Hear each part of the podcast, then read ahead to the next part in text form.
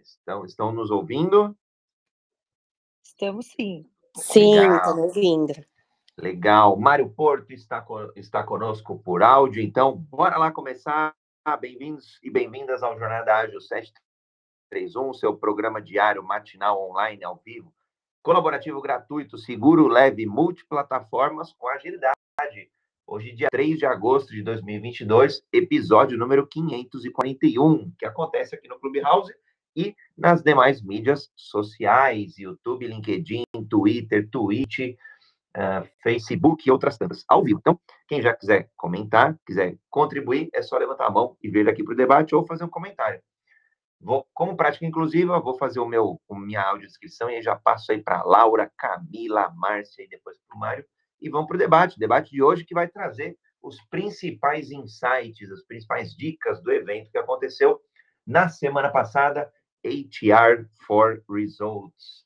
E aí a gente tem a, a, as, presen as presenças da Laura e da Camila que estiveram lá presentes. É um evento bem bacana. É, teve. Vou, bom, a gente vai, já, já quero dar spoilers, mas enfim, daqui a pouquinho eu volto. Toda quarta-feira acontece o quadro Agile People, o quadro Human Skills Manifesto, junto com a RH Ágil, ou seja, tema de pessoas nas empresas e nas corporações. Bom, sou André Sanches, brasileiro com orgulho, homem cis, pele branca, olho castanho esverdeado, cabelo castanho curto, numa foto aqui do Clubhouse, com uma foto preta e branca, uma camisa branca e segurando aqui a mão direita no queixo, me questionando o que teve de legal neste evento quais os principais mudanças aí que a, que a área de pessoas precisa se preocupar ou quais as principais tendências. Então, bora lá, Laura, Camila, Márcia, Mário na sequência. Perfeito, vamos lá. Bem, é, para me descrever aqui, eu estou é, com uma pose um pouco diferente, porque eu estou fazendo um, um, símbolo da paz com a mão direita, estou com a mão esquerda na cintura. Eu tenho cabelo verde, olho verde, eu estou sorrindo e estou vestindo uma camisetinha da NASA. Essa sou eu na imagem. Muito bacana. Bom, eu sou a Camila Bertelli, eu estou na foto também com uma pose apontando os dedos para a camiseta que eu estou. Eu sou uma mulher cis, branca, de cabelos longos, loiros. Na foto ele está meio curto, mas agora já está longo. E na minha camiseta está escrito Sisterhood is Powerful, que é uma simbologia aí sobre a importância das mulheres se apoiarem e a sororidade. Vamos lá, Márcia? Bom dia. Eu sou a Márcia, mulher cis. É, na foto eu estou aparecendo só o meu rostinho mesmo, meu cabelo é castanho escuro, minha pele é branca e eu apareço sorrindo é, num fundo branco. Estou sorrindo porque estou feliz de estar aqui com vocês hoje.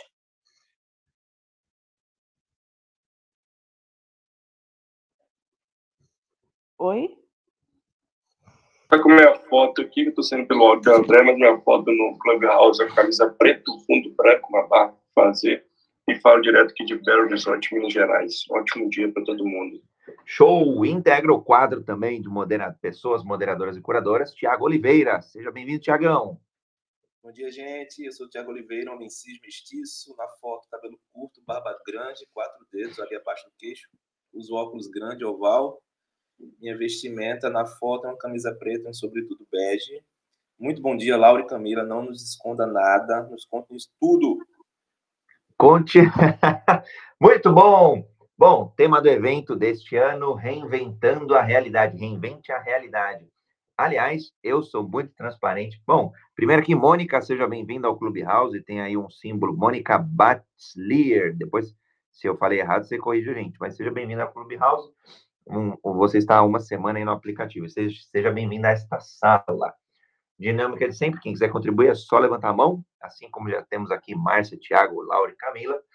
É, eu, sendo transparente, eu não sabia que acontecia esse evento, organizado aí, não sei se majoritariamente pela GUP, primeiro ano que eu, que eu soube deste evento, HR for Results, na edição 2022, que aconteceu terça e quarta da semana passada, no espaço, aqui em São Paulo, no Promagno, uma casa bem bacana.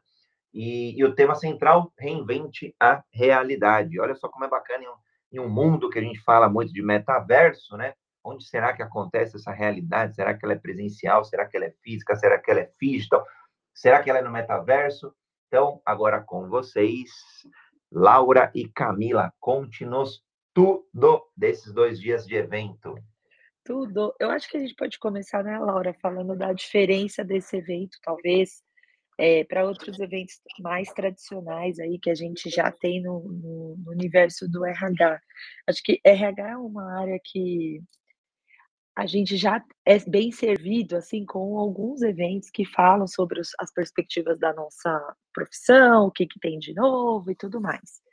O que eu sinto, e, e olha que eu sou uma pessoa assídua dos eventos, viu? Já participei, acho que de todos os maiores, Conar, ABTD, enfim, todos os maiores do Brasil já, já tive a oportunidade de estar. O que, para mim, diferencia um pouco do, do HR for Results é que ele tem uma pegada um pouco mais voltada para as startups, até por ser, sim, como o André falou aí, é, vem de um da, da GUP, né, que é uma startup aí que cresceu significativamente nos últimos anos no universo de RH. Então eles acabam priorizando nas suas palestras e naquilo que eles levam como como cursos extras e até parceiros que eles fecham também, esse ecossistema de um modelo mais ágil e mais é, simples, não de grandes ferramentas. Então, nesse evento, a gente não vai ver apesar dos palestrantes serem bem famosos ali, eu acho que eles trouxeram o, o peso e o nome para, inclusive, incorporar, né, incorporar o evento, mas, no geral, a gente vê muito mais esse ecossistema de empresas menores que meio que hackearam esses, os sistemas de RH. E aí, só para passar a palavra para as colegas, acho que tem uma coisa interessante nesse movimento que o Brasil principalmente fez, que é uma concorrência com grandes plataformas, né? A gente tem muitas empresas pequenas que não tinha condição de pagar aí uma plataforma super robusta para RH como um SAP, por exemplo. E acho que essas empresas vieram para dar esse dinamismo e essa oportunidade de ter o digital inserido na, na experiência do colaborador, sem ser algo também tão é, de alto investimento, vamos chamar assim. É isso aí, eu concordo muito com a Camila. A gente vê através do evento do HR for Results, essa pulverização de plataformas, ferramentas que de verdade agilizam, trazem muito resultado, aceleram o processo de desenvolvimento dos produtos e serviços de RH e é um custo mais acessível. E, e, e sem contar que quando a gente trabalha com em grandes organizações, a gente tem contato com aí dinossauros da, da era digital, né, do RH, né, mas e a gente vê que muita coisa é engessada, que não anda e, e, e, e tudo bem ali, né, mas quando a gente vê essas ferramentas nova, novas é, chegando, de verdade traz um, uma outra cara, um, um, outro RH, né? E outro ponto que eu queria complementar é com relação ao fato de ter sido um evento presencial depois de tanto tempo em casa, porque nós tivemos aí há pouco tempo o CBTD e o CONAR, e eu tive a oportunidade de estar ali transitando nos dois eventos mas eu senti uma vibe diferente nesse daqui. Eu senti que a galera tava em outra energia, assim, né? E o evento ele também foi moldado para proporcionar isso, né? Então, é, por exemplo, é, é, comum em grandes eventos a gente ter uma pauta, uma agenda ali para as pessoas celebrarem, principalmente aqueles que foram congressistas, né? Então tem ali alguma premiação, alguma coisa e, e fica aquele evento meio formatura, com jantar, uma banda. E esse não, eles colocaram um happy hour para o RH descer até o chão. Isso eu achei assim sensacional. Foi uma mega uma sacada, porque é, se você estava com vergonha, estava tímido de transitar, de fazer networking, relacionamento, foi uma mega oportunidade, foi bem legal. Muito bom, e, e, aí eu vou, vou brincar aí é, já no, no, tema, né, e trazendo um pouco de insights aí do evento para o nosso dia a dia.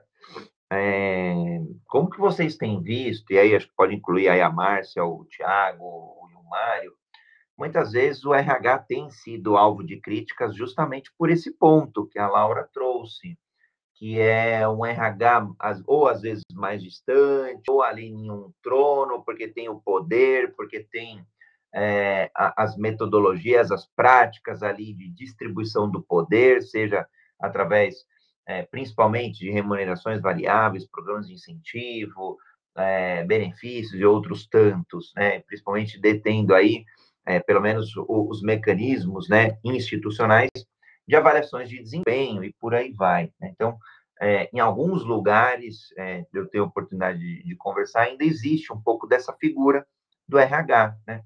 E, e outro ponto que foi legal, que acho que, aí, é, que vocês trouxeram, é, eu tive no CBTD também, né, o Mário também teve, no Conar eu não fui, eu fui no, no último Conar presencial, que acho que foi 2019, é, e teve esse quê mais tradicional, então é quase que eu vou brincar aqui que o HR for Results é quebrando o paradigma do, de instituições ou modelos mais tradicionais para modelos mais inovadores, né? É, então, queria ouvir a opinião de vocês. Esse, esse não só o evento, mas como essa característica do evento de descer, estar no mesmo nível, como que vocês veem hoje é, nas empresas onde vocês estão, ou esse movimento? Bom, posso começar aqui. Eh, primeiro, eh, a Laura falou, né, foi presencial, foi bem bacana mesmo o fato de estar ali. É, tem, foi híbrido também, então tinha as transmissões online, inclusive está disponível ainda se vocês quiserem ver. É, o que, que eu percebo que é um movimento que a gente vê acontecendo ao mesmo tempo e que é natural numa em qualquer movimento de mudança, né? Quando a gente está sendo convidado a pensar diferente, os dois movimentos, o antigo e o novo, eles coexistem né? no mesmo espaço-tempo. Eu acho que esse é um bom exemplo que acaba sendo tangibilizado pelos eventos, mas na verdade ele só está ali expressando o que é a realidade, de fato. A gente ainda assim tem, o André, um RH bem é, assim, possuidor, eu acho que essa é a palavra, assim, é, que possui toda essa, essa, esse poder e essa informação, porque no caso a informação né, tangibiliza o poder, e faz poucos movimentos para fazer com que isso seja compartilhado, tanto com o colaborador quanto com a liderança. Tem uma responsabilidade aí. As pessoas reclamam muito, os líderes reclamam, ah, porque os líderes não, os RHs reclamam porque a liderança não é autônoma, porque a liderança não é isso, não é aquilo. Mas quantas nossas ferramentas de RH estão dando essa autonomia? Né? Estão colocando o digital para jogo, para realmente a pessoa ter acesso à informação de uma forma simples. É, o que mais tem RH ainda, gente, que não faz o mínimo de um, de um dashboard de resultado de turnover. É assim, é, é, o, é o KPI mais básico do RH e tem RH que não tem isso de uma forma pública, só dentro dos KPIs do próprio RH, apresenta na diretoria uma vez por mês. Né? Então, eu acho que é, é, foi muito interessante para mim que também tive a oportunidade de ver a BTD online, principalmente, que eu acho que a gente ainda tem um, um espaço muito longo para chegar num lugar onde o RH olhe para essas ferramentas como ferramentas que só validam ou que facilitam o modelo mental do RH. Às vezes a, a, gente não vai ter uma ferramenta que transforme a nossa forma de pensar. Ferramenta ela viabiliza aquilo que a gente constrói enquanto modelo. E aí para mim é que está o clique. Os RHs precisam entender que eles precisam mudar a forma de compartilhar, de chamar para o jogo, de estar tá de igual para igual, como a Laura falou, e aí trazer a ferramenta para facilitar isso.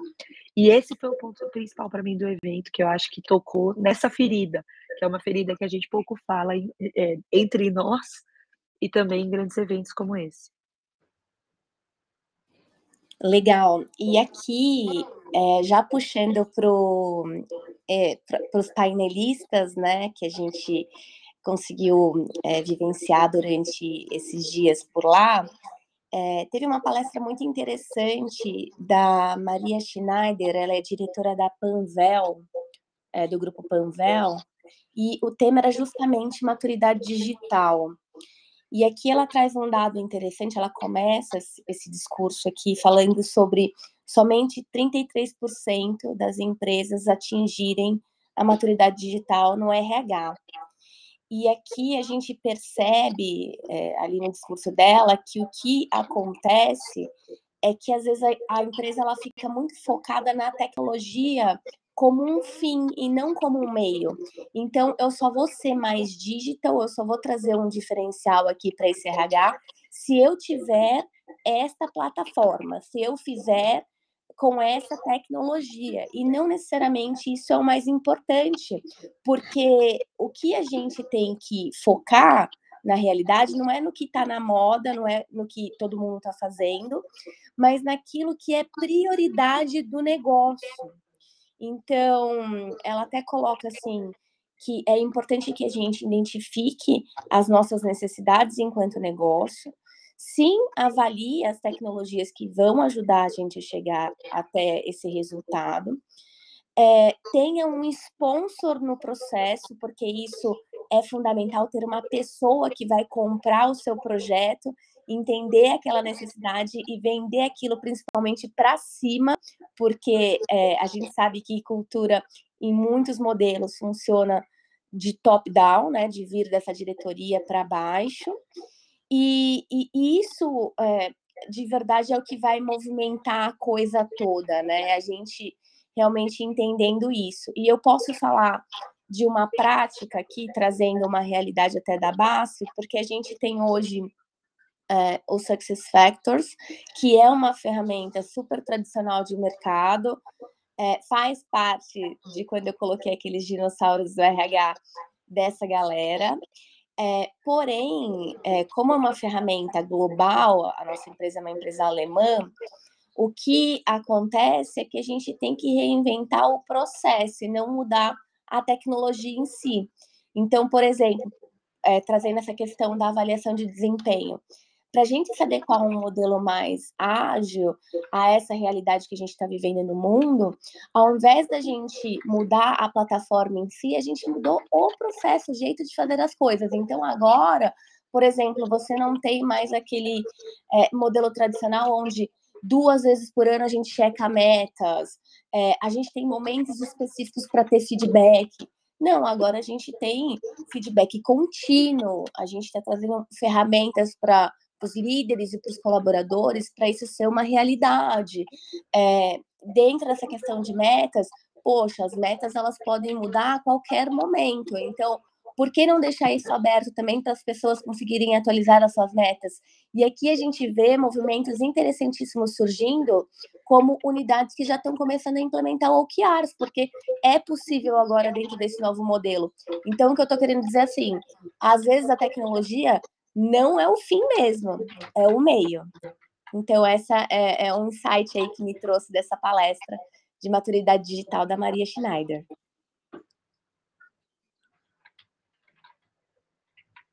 Não sei se Márcio e Thiago querem comentar alguma coisa.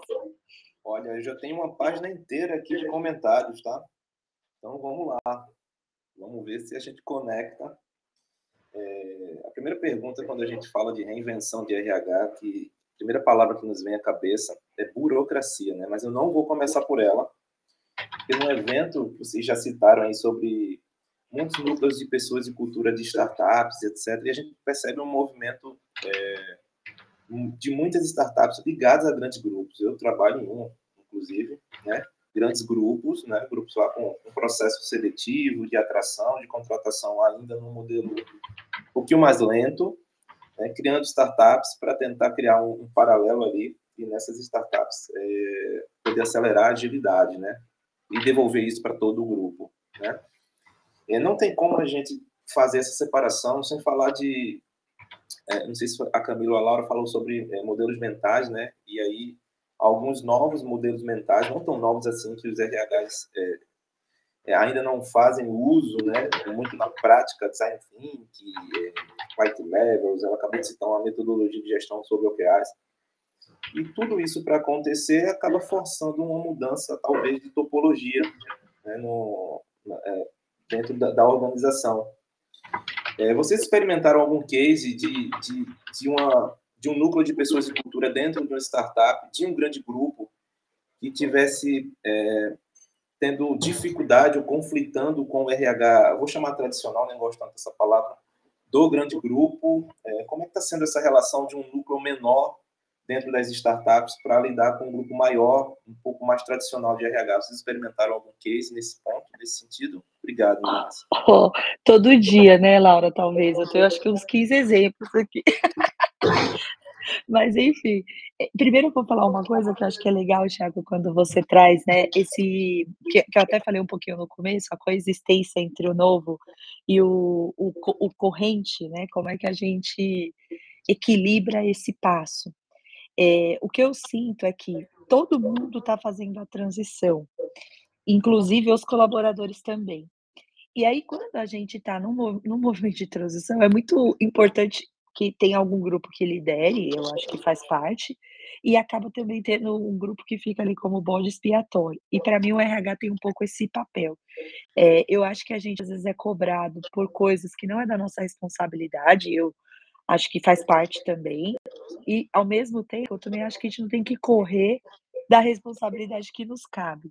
É como que a gente equilibra o papel do RH entre, entre puxar as mudanças, facilitar o processo e criar ferramentas que façam com que as pessoas naveguem, até porque eu acho, acredito, né, que a cultura ela muda quando a gente começa a pensar sobre ela e quer que ela mude, mas principalmente quando a gente faz ajustes na, nos sistemas que compõem aquela organização, que tem tudo a ver com design thinking e, e tudo isso. E aí, para mim, o papel de fazer isso realmente é principalmente do RH e seguido aí pela liderança. Só para fechar esse primeiro ponto e para levar o exemplo, é que eu vejo às vezes muita cobrança para o RH e quando o RH põe a ferramenta ou põe o novo modelo, as pessoas falam: "Ai, nossa, era assim? Hum, caramba, assim eu não sei fazer". E o o KR é um exemplo que eu tenho, né. A gen eu fiz um um modelo com um grupo, inclusive era um grupo de diversidade e inclusão que a gente trouxe para fazer as metas dos grupos de afinidade com OKRs. E funcionou, assim, o começo muito bem. E demanda muito que a pessoa tenha a responsabilidade de voltar naquele resultado, porque ninguém fica ali cobrando um resultado de longo prazo. É super justo, tem que vir toda hora, né? O modelo de OKR bem mais dinâmico.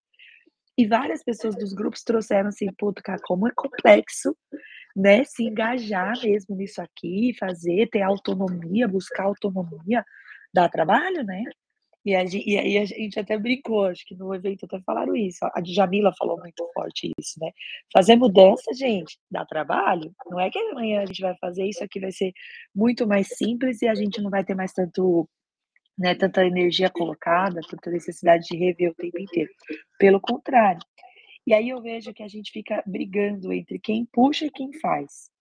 Para mim, o RH, tem muita gente no RH querendo hackear esse sistema mais burocrático mas tem pouquíssimas pessoas que, quando isso começa a acontecer, realmente abraçam e falam: puta, eu quero essa responsa e vamos ajudar esses caras aqui a fazer também, porque a gente não faz para a gente, a gente faz através das pessoas, né?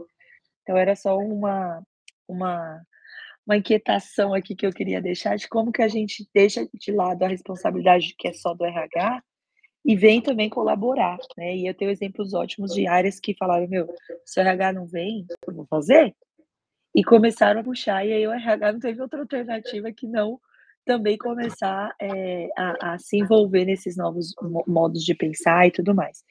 É, eu gosto muito quando a gente fala de design thinking, para pensar na experiência do colaborador, principalmente, mas principalmente para pensar alternativas e como a gente tem que ser mais aberto com as informações. E eu tenho uma, um curso que eu, que eu faço que é para RH, né? O RH do futuro e como que a gente pode pensar juntos. E a primeira coisa que eu falo é que se você não sabe nada de design thinking, você precisa fazer essa aula antes, antes da gente vir conversar, porque assim, é tão básico e a maioria dos RHs ainda vejo que realmente estão longe dessas novos modelos, dessas novas ferramentas que podem nos ajudar muito a pensar na experiência.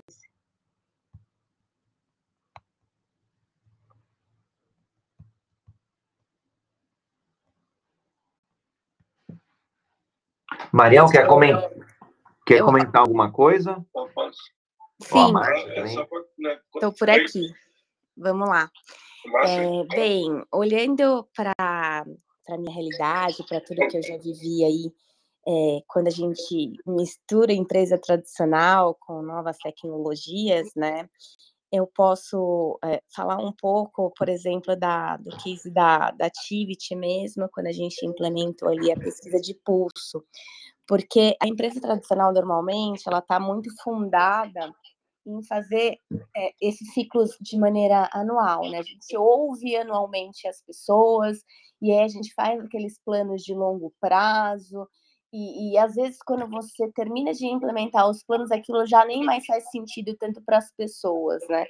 Porém, é um, um dos modelos mentais que está muito enraizado ali em algumas organizações. E quando a gente traz, por exemplo, uma tecnologia, uma ferramenta, onde a gente vai ouvir esse colaborador constantemente, tendo um termômetro é, em, em, tempo real do que está pegando para ele, do que, que é prioridade para ele, é, isso realmente traz um choque de realidade numa empresa que é mais tradicional, porque primeiro que para você implementar já é um desafio, porque existe um processo ali de, de educação, de convencimento, de trazer sponsor, de você realmente envolver as pessoas naquela energia de mudança, né? E aí, quando a, a coisa toda lá vai acontecendo, eu disse educação porque é, é de verdade, assim, as pessoas elas precisam é, reaprender a aprender conceitos que elas acham que elas já tinham certeza, né? Então, por exemplo, ah, o que, que é, é cultura, engajamento, clima, o que, que é agilidade, qual que é o papel do líder nisso tudo, qual que é o papel do colaborador, é, aonde a gente quer chegar é um, um processo ali de construção, né? E aqui eu já queria fazer um gancho também, porque a gente teve a palestra de Impulsione Resultados com Employee Experience da Nara Zarino, que é uma pessoa que eu admiro bastante, uma super colega aí de Employee Experience, e, e ela fala justamente da gente conseguir embasar EX com dados. Essa experiência do colaborador ela deve ser fundada totalmente em dados, né?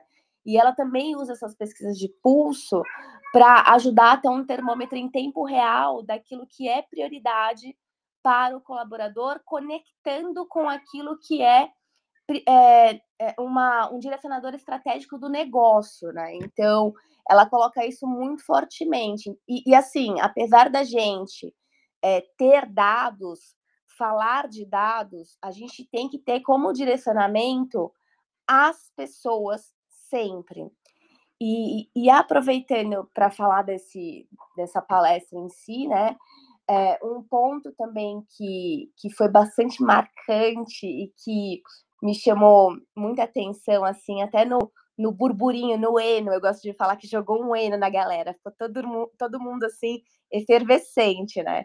Que é a questão de que, primeiro, employee experience não é mais uma tendência, é uma questão de sobrevivência, e o well-being não é mais um diferencial, é obrigação.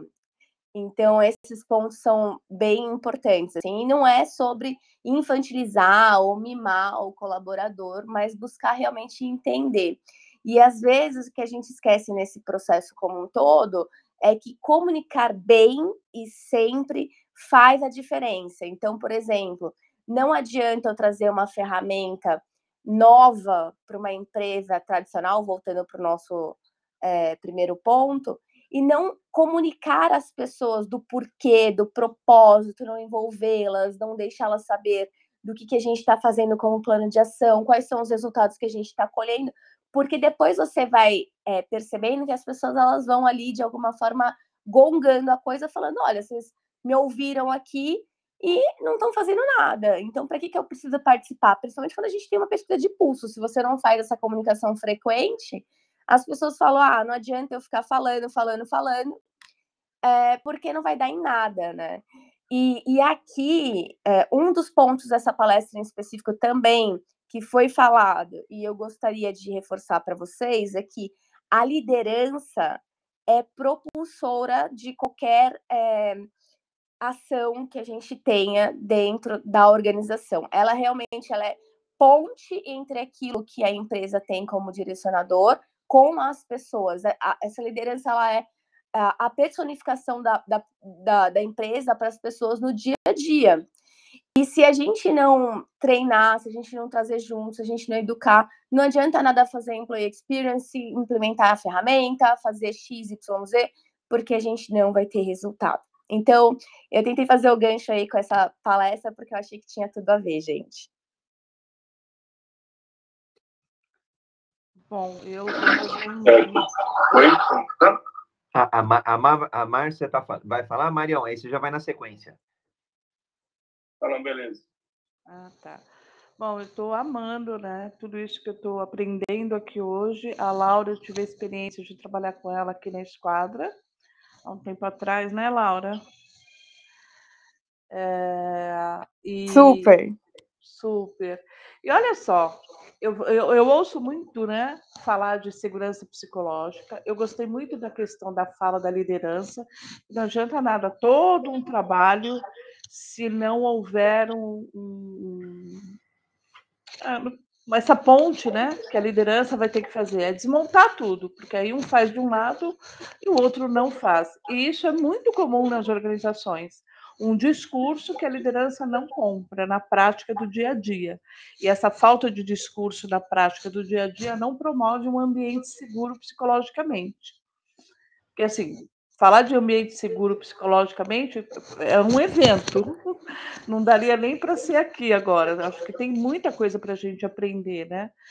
Mas eu, eu sinto um, um desconforto é, quando eu ouço a palavra RH. E eu vou te contar por quê. Porque vem de um conceito lá de trás, que tem o recurso humano, o recurso financeiro, o recurso tecnológico. Como se fossem recursos, né?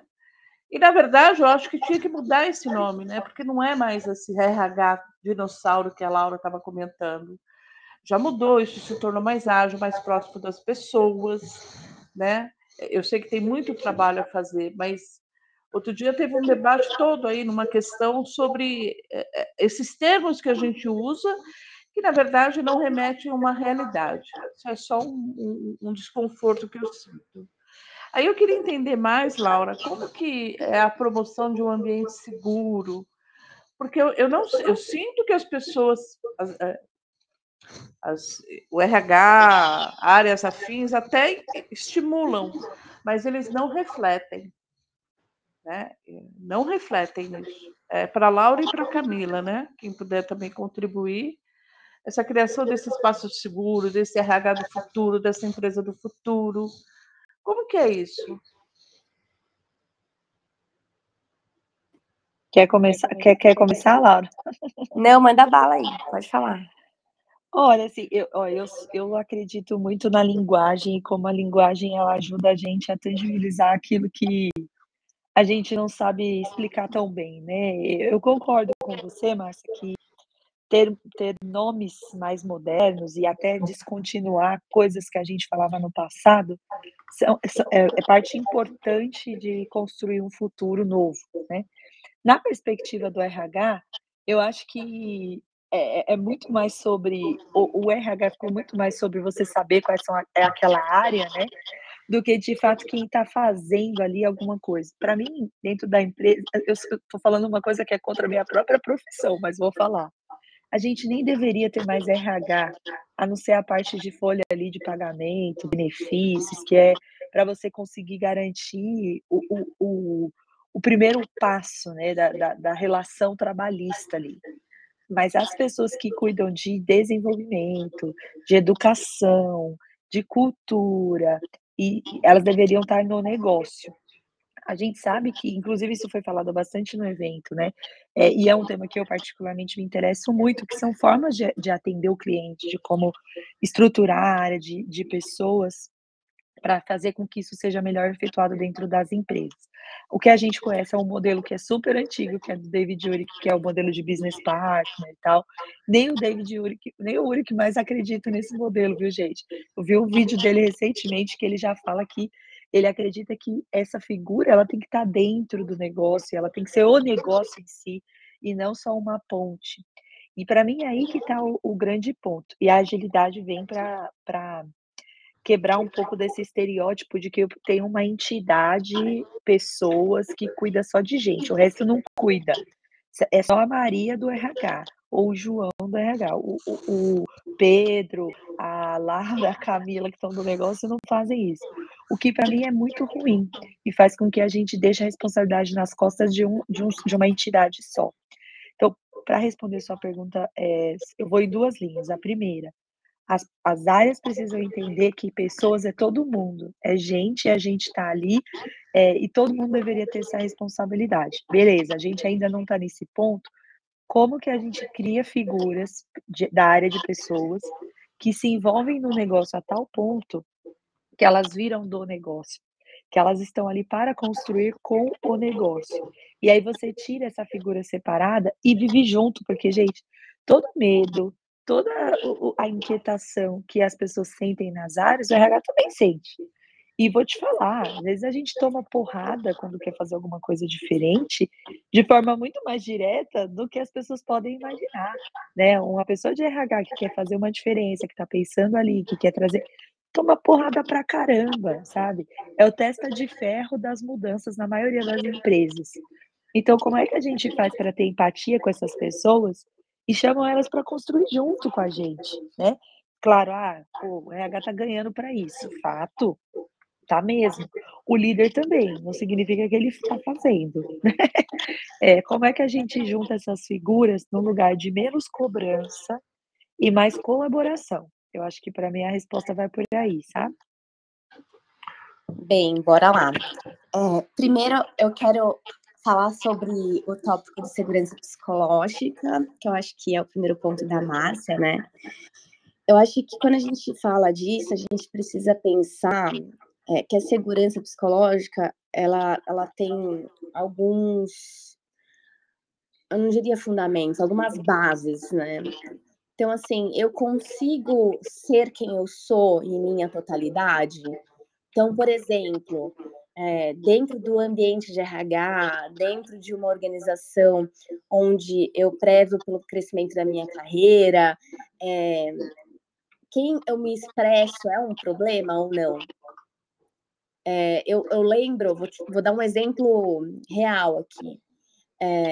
Eu cheguei no CBTD, eu sentei em várias mesas e as pessoas achavam, achavam assim, estranho, assim, elas olhavam com uma cara estranha, tipo assim, você tem cabelo azul e você trabalha na base? Isso é possível?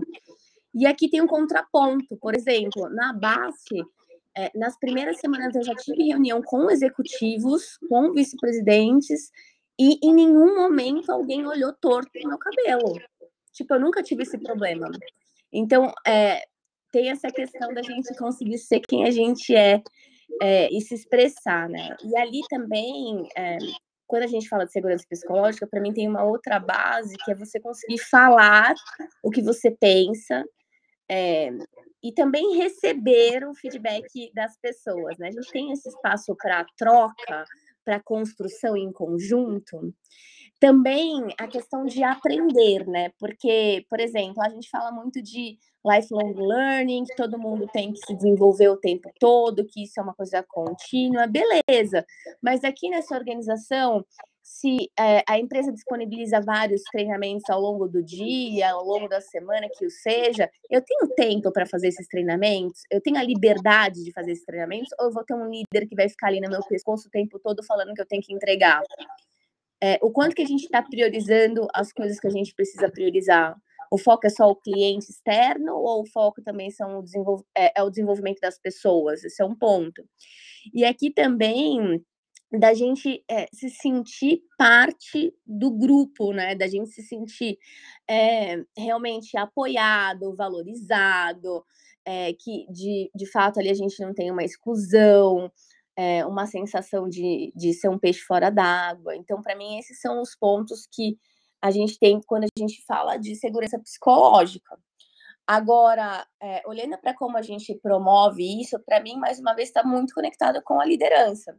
Se é, liderança para mim, gente, é tudo na vida. Assim, ontem eu estava lendo aqueles clichês, né, que oito em cada dez pessoas pedem demissão, não das empresas, mas dos líderes. É, se a gente não conseguir internalizar qual que é o papel, essa figura, e a Camila trouxe muito bem, assim, não é o RH que vai fazer um milagre, é o cara que está na ponta como líder, assim.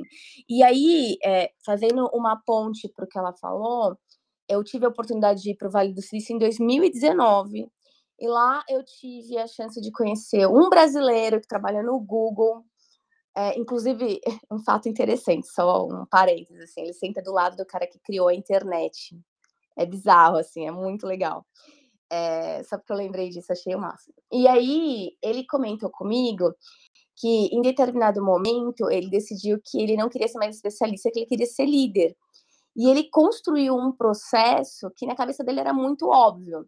Primeiro, ele notifica para o Google que ele quer ser líder. Então, assim, é, no Google Vale do Silício, não é assim, ah, você constrói uma carreira certinha, júnior, pleno, sênior e líder. Não. É assim, se você quiser, se você sentir ali essa vontade, você declara e a empresa facilita esse processo para você. E aí ele declarou, surgiu uma oportunidade, e o que, que ele fez? Ele falou: Meu, você já foi na biblioteca de Stanford? Eu fui lá, cara, é animal, assim. Então, você chegando lá, você tem inúmeros li livros de liderança. Eu comecei a ler, a devorar livros. Mais do que isso, eu tinha amigos que eram líderes no Google. Então eu sentei para conversar com ele, com eles, desculpa, e, e abrir um espaço ali de alguma forma para uma possível mentoria. Porque eles iam me contar o caminho das pedras, mas no dia a dia eu teria vários pro problemas e eu precisaria contar com eles para dividir, para compartilhar e tudo mais. É, e aí eu comecei a realmente a trabalhar como líder, tive N coisas acontecendo, eu compartilhei com eles, troquei uma ideia e fui aprendendo com o processo. Depois de cinco anos como líder, eu decidi que eu não queria mais fazer isso, voltei a ser especialista. Para o Google não tem nenhum problema com relação a isso também, cá estou eu. Aí eu falei, tá, mas qual foi o papel do RH nesse seu desenvolvimento, nesses seus movimentos de carreira, é, para você sair do outro lado realmente com esses resultados. Ele falou: RH? Como assim? Não entendi a sua pergunta. De verdade, assim, para mim, o que, que o RH tem a ver com isso? Tipo, ele começou a rir. E eu falei, cara, tem um papel, sei lá, o business partner que ajuda o líder, blá, blá. Ele falou, olha, para falar a verdade, uma vez aconteceu um caso de é, acho que foi de racismo, alguma coisa assim. E aí desceu alguém lá do RH, apareceu uma pessoa chamada, esse papel aí que você está falando, de business partner, para poder é, intermediar essa relação, porque era muito sensível. Mas, sinceramente, em todos os anos que eu tenho de Google, foi a única vez que eu vi o RH. Então, assim, para vocês é, sentirem, assim, né? E quando a gente vai para o LinkedIn, por exemplo, lá do, do Vale, o líder ele recebe uma verba mensal para ele atuar no desenvolvimento das pessoas, no clima, na parada toda. Não tem um RH assim, olha, puxando, determinando, ajuda. Não. O RH tem um papel muito mais de entregar as soluções que o líder precisa e ele que se vire, ele que faça o movimento. E ele tem metas ali relacionadas a isso de diversidade, de clima, de desenvolvimento das pessoas dele, porque primeiro as pessoas sempre. Então, assim, é, eu sonho com esse futuro no Brasil, em algum momento teremos também. Então, concordo plenamente com Camila. Perfeita. Ele vai chegar, Laura, vai chegar. Eu vou fazer o reset de sala e a gente já dá sequência aqui. Estamos no programa Jornada Ágil 731, seu encontro diário e matinal com agilidade. Hoje, dia 3 de agosto, episódio número 541, 541 dias seguidos, ininterruptos, falando sobre agilidade, sobre seus mais diversos prismas. E, e como aconteceu o evento na semana passada, ATR for Results, a gente trouxe aqui as divas Laura Fontana e a Camila Bertelli para debaterem com a gente quais os principais insights, movimentos ali, tendências da área de pessoas. Eu, particularmente, também não gosto muito da área de RH. E estamos aqui com as pessoas moderadoras e curadoras também de toda quarta-feira, Márcia Prado, Tiago Oliveira e Mário Porto, entrando aí pelo meu áudio, e eu também, André Sanches. Uma provocação até para... Ah, quer dizer, voltando aqui, a gente já contou um pouquinho, né, de, do, do, de como é que se organizou o evento, de diferenciais deste evento, é, que está na sua segunda edição. É, ela em relação a outros eventos da área de pessoas, como o CONAR, como a, o CBTD, que é organizado pela BTD, e outros tantos. e evento presencial e os diversos insights já que rolaram por lá.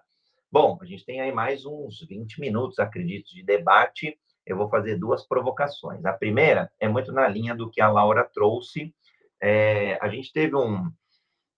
A, a gente já tem vários episódios, já, quer dizer, centenas, né? É, obviamente a gente lembra de alguns, não consegue o detalhe de todos, mas no episódio 29 do Jornadagem, esteve conosco Maurício Benvenuti, que morou no Vale do Silício por muito tempo, é escritor, é sócio da Startse e, e, outras tantas coisas legais. E ele fez exatamente essa provocação, Laura. Foi acho que mais no final do encontro, ele falou: olha, uma vez que a área de uma vez que, de forma geral, a tendência é, no mundo é que a gente valorize sim cada vez mais as pessoas, as organizações é, é, deem maior importância, sim, coloquem em primeiro plano, sim, pessoas, né? Então, um, a gente fala de atender ao cliente, um, um, um customer centric, a gente fala de sociedade 5.0, um human centric. Então, naturalmente, nas empresas, seria aí um, um, employer centric, eu diria, vai, ou, ou, ou, centrado no colaborador. E ele falou exatamente isso. Se é, a, pessoas precisam cuidar de pessoas, então não precisa existir a área de RH. Ele foi super taxativo nesse, nessa reflexão, naquele momento, e essa foi a pergunta mesmo: para que existir uma área de pessoas? Porque se todo mundo tem que cuidar de pessoas, então todas as áreas logística, vendas, marketing, comercial, tecnologia, desenvolvimento, qualidade, produção, e aí outras tantas N áreas que a gente poderia listar conforme as organizações se, é, se estruturam. Então, essa foi a provocação. Eu, particularmente, acredito muito, né? Gostei do ponto que a Camila trouxe, né? É, dessa evolução do business partner, né? Do, do, do Yuri. E, e, é legal, porque são esses paradigmas, né? Um monte de empresa indo se estruturando como o Spotify, modelo Spotify, mas nem o Spotify usa mais. Há um monte de empresa se estruturando como business partner. São as evoluções, né? São os modelos que a gente vai aprendendo e desaprendendo. É, se, uma provocação que eu vou fazer é só em relação à organização do evento, mas como eu não tive, então eu tenho uma leitura enviesada. Foram 70 palestrantes, mas quando a gente acessa a página principal do evento, dos 16 speakers, só tem três homens: Guilherme Benchimol, Tadeu Schmidt e Miguel Falabella. O restante é só mulher. E, de novo, nada contra, porque só tem mulher parruda aqui. Poderosa mesmo, na linha do que a Laura já comentou. Mas aí eu acredito que nos 70 palestrantes é, foi buscado aí a diversidade, inclusive de gênero. Bom, Laura, Camila, tem mais insights aí que vocês querem compartilhar do evento, principais dicas aí que a nossa audiência esteja escutando, que possa se beneficiar, é, principalmente, olhar mesmo é, é, para onde o mundo está caminhando, esse mundo de pessoas, de, de área de pessoas, vamos dizer assim. Olha, eu queria fazer um, um, um, comentário que é sobre como que a gente pode olhar a área de pessoas para o futuro, assim, que foi a palestra, inclusive, da, é, da sócia, né, da fundadora ali da GUP, que é a Mariana, e ela trouxe no, no final do primeiro dia o que, que ela tem visto e o que, que ela tem pesquisado na área de, de, de RH, né? Enfim, para o futuro e como que ela está levando a própria empresa dela para esse lugar, né? Ela, entre tudo que ela trouxe, eu acho que alguns pontos que me chamaram bastante atenção é, foi a personificação. Então, assim, como é que você, enquanto área de pessoas, consegue personificar o, o seu atendimento para cada indivíduo que está dentro daquela organização? Se você tiver que conversar com cada um deles e entender, você não vai conseguir, obviamente, né? É, ninguém tem tempo para poder conseguir fazer isso na unha. Então, o que ela traz é que a ferramenta, e qualquer ferramenta digital que a gente assuma enquanto organização, ela tem que servir para tirar é, o tempo dessas coisas que são mais simples, que são escolhas autodirigidas do indivíduo. Então, assim, ah, eu quero ajustar meu benefício, eu quero tirar minha férias, que o RH ainda gasta muito tempo. Então, quando a gente consegue fazer essa personalização de uma forma digital, você libera o tempo para outras coisas que estão de mais qualidade. Que aí eu vejo onde está o valor de ainda existir né, alguém ali que seja dentro do negócio, seja como uma área, que esteja in, com a intenção de, de fazer ajustes nesse sentido. E para mim está muito menos numa, nas ferramentas do dia a dia e muito mais na cultura e na estrutura daquela organização. É, e aí, para tangibilizar o que isso significa, né? É, eu vou até dar amanhã a minha masterclass aqui com o pessoal do, do Universo Ágil, que eu vou falar sobre redesign organizacional. Então, o que, que é esse redesign organizacional? E como a personificação ela conversa com esse tema? O redesign é sobre a gente olhar quais são as capabilities, que eu até falei aí para o GB no, no, no chat, e capabilities não, é, não são competências, pessoal. A competência, ela é do indivíduo, né? A capability, ela é do negócio, que também agrega o valor das pessoas, né? É o valor das ferramentas que eu tenho, é a rede que eu tenho, é como eu trato meu cliente, são, é a tecnologia que a minha empresa entrega, são as pessoas que a minha empresa tem. E ter essa, esse olhar mais sistêmico, é, você só consegue ter se você já conseguiu resolver essa base que ela é muito demandante do RH. Então, para mim, é, André, o futuro está em a gente ter, acreditar nas pessoas. Então, eu também trabalho em indústria de base, a Laura também, e tem muita gente que ainda está completamente apartado dessa realidade que a gente está aqui hoje, por exemplo, discutindo no, no Clubhouse. Tem gente que não consegue ainda acessar nem o próprio Lerite, gente de uma forma simples, assim. Ainda tem RH que imprime o olerite para entregar para o colaborador, e se não fizer isso, toma multa do sindicato. é, então, acho que tem ainda um passivo muito grande no Brasil, por uma série de motivos, né? Acesso à educação, investimento, enfim, um, uma série de motivos. Mas a gente tem que pensar como que a gente ajuda a resolver esses problemas para que a gente consiga é, olhar de uma forma mais sistêmica o negócio e contribuir mais. Dá para esperar arrumar todos os problemas para fazer isso? Não, não dá. É, tem gente que já está resolvendo questões de negócio, com estrutura organizacional, cultura, ajustes de, de comportamentos da cultura, e tem gente que ainda está lá imprimindo o olerite. E não dá para pôr todo mundo no mesmo barco, porque não estão. É, é, ter um pouquinho dessa sensibilidade de entender aonde está a maturidade do seu negócio como que você sai dali para dar um salto que pode ser que seja muito grande? Agora, se você já está num negócio mais maduro, você também tem que cobrar é, coisas mais sofisticadas. E assim a gente vai levando todo mundo um pouquinho mais à frente, né? Eu acho que é um pouco do que eu acredito.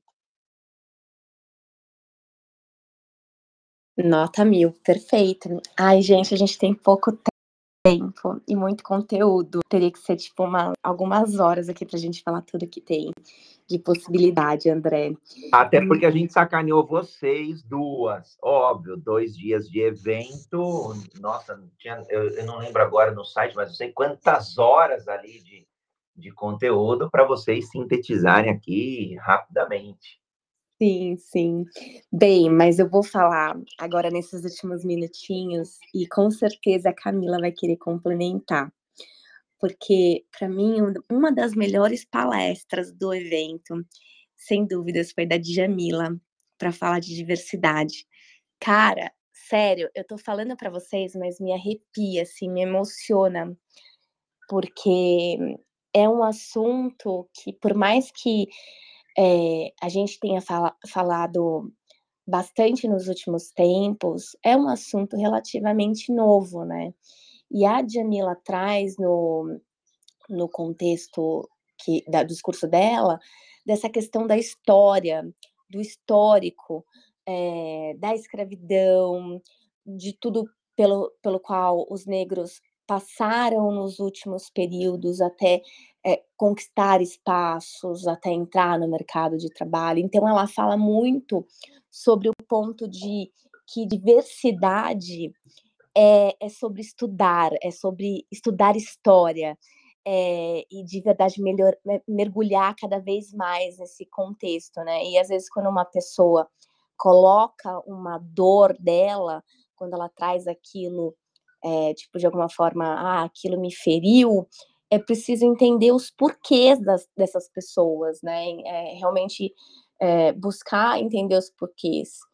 E, e, e ela fala sobre diversidade ser uma questão de oportunidade. Então, não dá para a gente comparar o jovem branco é, de classe média alta, que mora ali num bairro top, super bacana, com, com um pai que de repente é um CEO, etc., com o, o jovem que é preto, que mora na comunidade, que os pais não têm uma formação, que ele ele, porque é uma questão de oportunidade, as oportunidades não vão ser iguais, né? E nós aqui, enquanto organização, a gente vai ter que comprar essa briga, porque transformar dá trabalho. Então, assim, eu sei que é, em alguns momentos eu vou dar aquela oportunidade para aquela pessoa e que aquilo vai é, gerar investimento em educação, em formação, em desenvolvimento, mas, poxa, a gente precisa fazer essa parte. Não é mais uma questão old, é uma questão que a gente tem que fazer agora, é urgente. E eu queria compa compartilhar com vocês só um, um, caso pessoal aqui, muito rapidamente, é, por que, que essa palestra foi tão impactante para mim. A minha irmã é negra, o pai dela é negro, o meu pai é branco, então por isso que eu sou é, desse formato todo, né? E a minha irmã é negra, ela tem dois filhos, é, crianças ainda, e ela tirou a CPA 10, a CPA 20, ela pegou o currículo dela, colocou debaixo do braço e andou a Francisco Morato inteira, a Avenida Francisco Morato ali no Butantã, entregando o currículo de banco em banco, pessoalmente, né, com o cabelo black power dela e tudo mais, que ela é super estilosa. E ela não conseguiu nada. Ninguém ligou para ela, ninguém quis saber dela. E, e você imagina, mulher negra com dois filhos pequenos. Era o sonho da vida dela trabalhar em banco, ela precisava daquele emprego. Ela tinha se esforçado muito por aquilo e ela não conseguiu oportunidade. E aí ela descobriu o empregue afro, e foi através do empregue afro que ela conseguiu a oportunidade de trabalho dela. E ela realizou o sonho dela. E é por isso que a gente viabilizar projetos como esses, é, de abertura, de, de realmente de da gente envolver as pessoas, engariar os nossos é, os nossos líderes e, e, e, as comunidades, enfim, nessas coisas é tão importante, porque de fato, assim, quando a gente não faz parte do grupo, quando a gente não está na realidade, talvez fique uma coisa muito distante da gente entender. Mas quando a Djamila falou todas aquelas coisas, é, é, é, realmente bateu muito forte para mim. E até nessa questão de mulheres, por exemplo, ela falou assim: você já ouviu falar de perguntarem para homens em entrevistas sobre com quem ele deixaria o filho? Quando ele está trabalhando, se por acaso cair doente. Não acontece, gente. Não é o, o comum, não é o tradicional, não é o normal, mas para a mulher acontece todos os dias.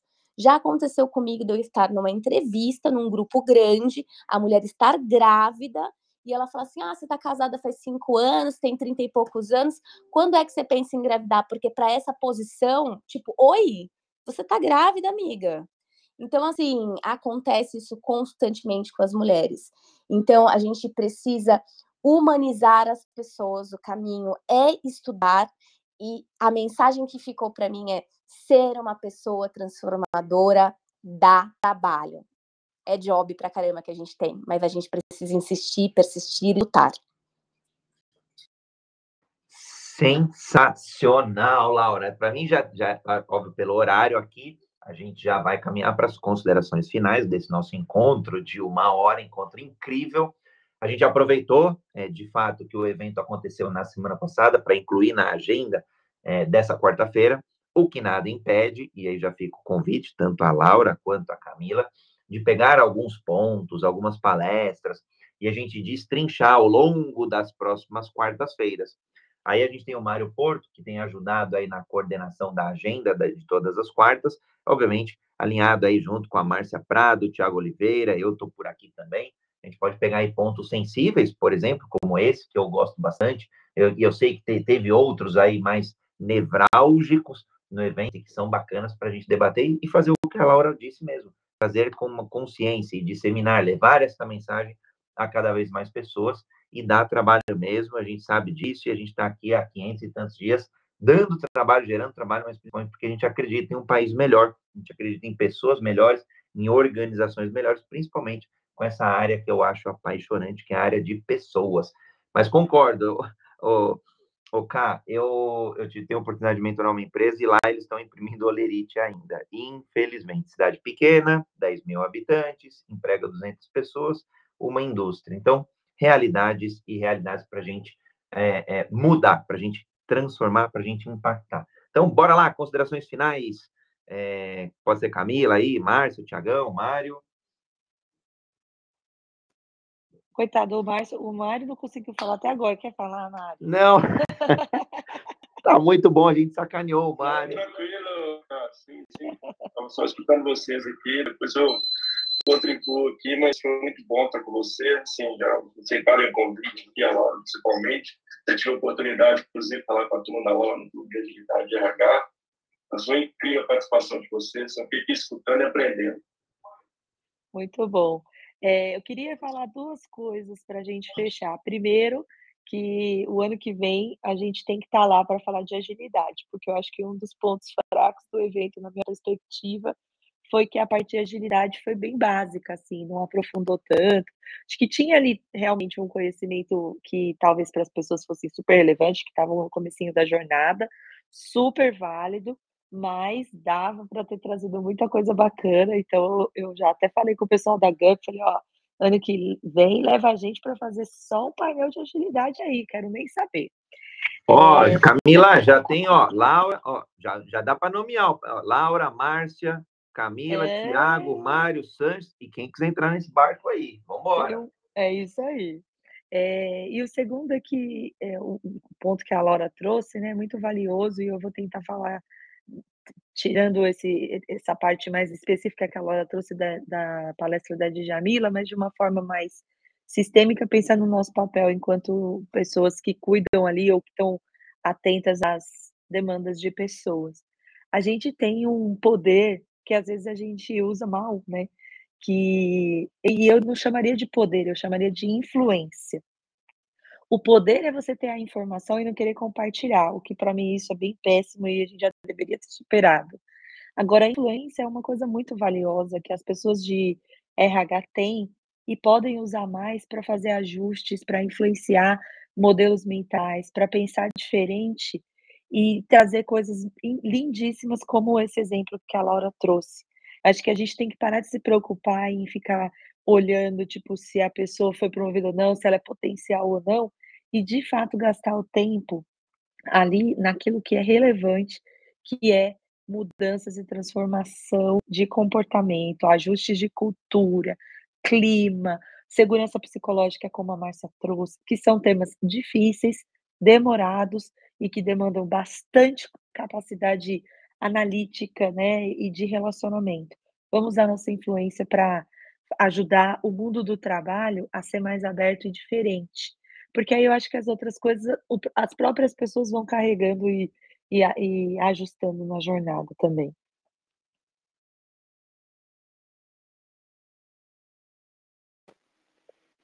Muito bom. De minha parte, agradecer em especial aí a Laura e a Camila.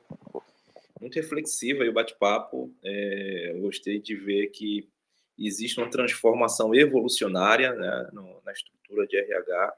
Não dá para a gente agora achar que isso deveria ter acontecido há 10 anos e, por termos urgência, isso se torna mais simples, muito pelo contrário. Então, gostei muito de ver o pensamento da pulverização do cuidado, né? É, e aí, quem sabe, a gente consegue, disseminando, né, sendo, sendo uh, sementes, tirar o RH aí da, dessa versão 2.0 para que ele não precise, inclusive, ser chamado de RH, né, como citou a Márcia. Muitíssimo obrigado, lindo dia para vocês, gente. Da minha parte, eu quero dizer que, nossa, foi maravilhoso para mim, ressoa integralmente a fala da Lara, a fala da, da Laura, a fala da Camila, né, e todos os comentários. É, de minha parte, assim, eu estou muito comprometida com a mudança de transformação é, do ambiente de trabalho, tenho essa preocupação muito grande, então foi um, um aprendizado muito grande hoje com vocês. Obrigada, viu? Eu quero agradecer aqui a audiência. É por ela e para ela que a gente acorda todos os dias, motivados e motivadas, a ajudar a dar um próximo passo com agilidade, sem esse é o tempero aí que nos une e principalmente as quartas-feiras, que é agilidade nessa área apaixonante, nessa área estratégica, nessa área muito valorizada e que ainda tem elementos tradicionais aí que não e que não e, e que a tradição é, não é vista também como um aspecto negativo, né? Não é uma dicotomia tradicional versus novo, porque a gente tem que respeitar o tradicional nos trouxe até aqui. Então, é, agradecendo a audiência, obviamente agradecer todo mundo aí da, do, dos moderadores, o Mário, o Thiago, a Márcia e principalmente convidadas aí, Laura e Camila, já sabem sempre, todas as quartas, onde estamos. Beijos e abraços a todos e todas, e nos vemos amanhã no Jornada Ágil 731, seu encontro diário e matinal com agilidade, onde falaremos de organizações ágeis. Beijos e abraços e quartou!